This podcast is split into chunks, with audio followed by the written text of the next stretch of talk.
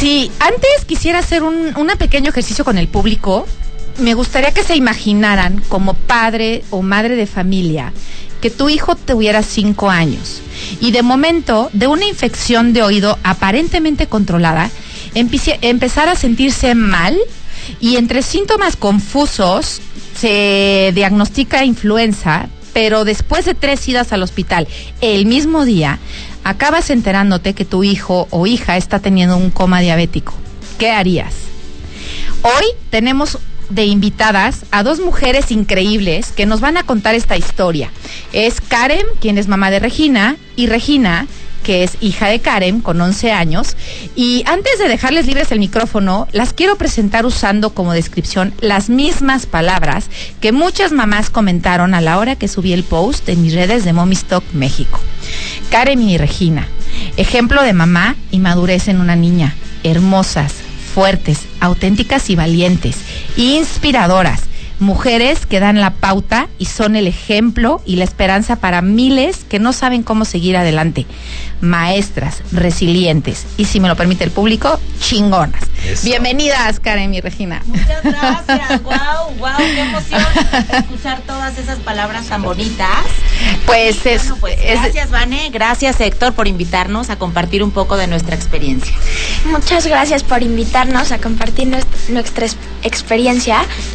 Gracias, Regina y Karen. Regi, a ver, platícanos un poquito. Tú eras muy chiquita cuando se manifestó la diabetes. Sí. ¿Hay algo que recuerdas de ese momento? Pues no me acuerdo mucho, pero lo que me acuerdo es que no sufrí y que sentí todo el apoyo de mis papás y de mis hermanos y de mi familia. Wow, y la verdad es que eso es uno de los ejemplos más fuertes porque no sufriste. Eso es clave. ¿Y en algún momento te sentiste triste o asustada por esta condición? No, porque mis papás me explicaban antes de que me hicieran la prueba en sangre, pues lo que iba a pasar y por eso no me, eh, pues no dudé de mis papás y no me sentí con miedo o asustada. Al revés, creo que sacaste mucha valentía, Regina, Sí. porque eh, aprendiste desde muy chiquita a usar tu bomba. ¿Quién te enseñó? Pues mis papás y la doctora y hicimos un gran pues equipo para poder lograr lo que hoy pues tenemos. ¿Y desde qué edad tú sabes qué cantidad poner a tu cuerpo de insulina?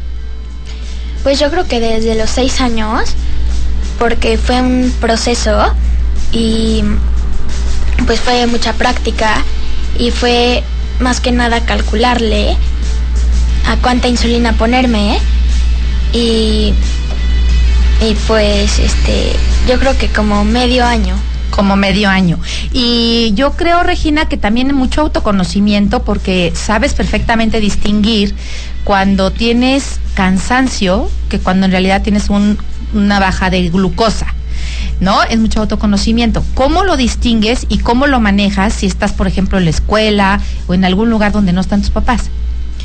Pues mira, al principio le escribí a mi mamá o le, o le marcaba y ella ya me, me apoyaba un poco a qué hacer, pero pues ahora que con las herramientas que me han dado mis papás, yo ya sé si me tengo que suspender la insulina o bajarme el temporal basal, depende de mi, de, de mi nivel de glucosa o si definitivamente me tengo que tomar un jugo o una fruta.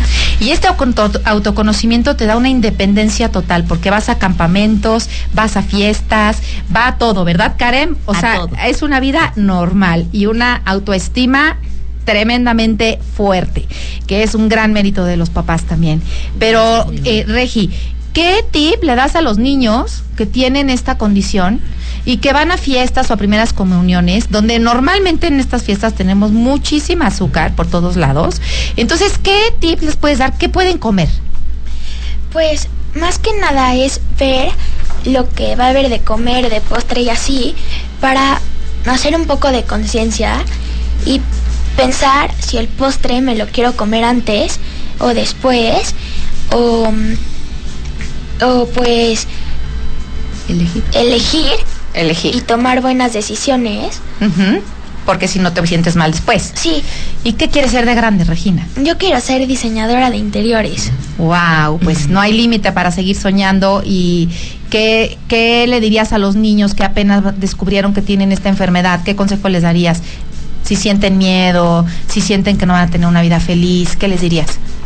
Pues que no tengan miedo porque esta condición no les limita nada y que sean felices. Al principio pues es difícil entender, pero después es algo como que te acompaña. Entonces, pues que no tengan miedo y que todo va a estar bien. Muchas gracias por, por tu testimonio y Karen, ya nos queda medio minuto, yo podríamos quedarnos toda la hora hablando de esto, pero algo que me parece, quiero ir a algo más profundo, si yo te preguntara, ¿para qué sucedió esto en tu familia? ¿Qué, qué dirías? Híjole, Vane, pues yo te diría que para darnos cuenta que a todos nos puede pasar en cualquier momento, porque muchas veces somos soberbios de pensar que nuestra vida va a estar bien siempre. Y cuando te llega algo así te das cuenta y por qué no, deb- no podía pasarme a mí, nos puede pasar a todos. Y creo que cuando te mueve el amor, la verdad es que todo se puede. Así es, pues y un- también para compartir y poder ayudar con nuestra, nuestra experiencia a todos los que lo necesiten.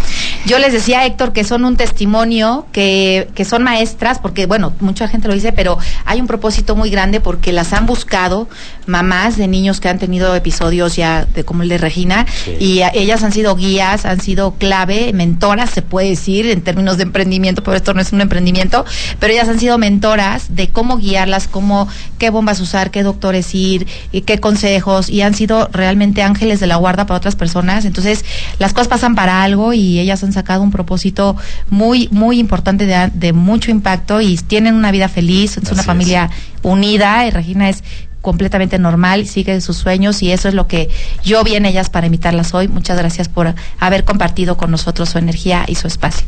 Gracias a ustedes y créanme que se recibe más de lo que se da cuando compartes tu experiencia. Muchas gracias Muchas a las gracias. dos. Gracias. Cuánta responsabilidad, Regina, qué bárbaro, ¿eh? me, me impresiona eso, ¿no? O sea, cómo eh, la vida te, te orilla a eso y, qué gran ejemplo. Gracias por estar con nosotros. Gracias, Vane, como siempre, Gracias. por inspirarnos y acompáñame a escuchar a Tamariz con eh, el crack del día.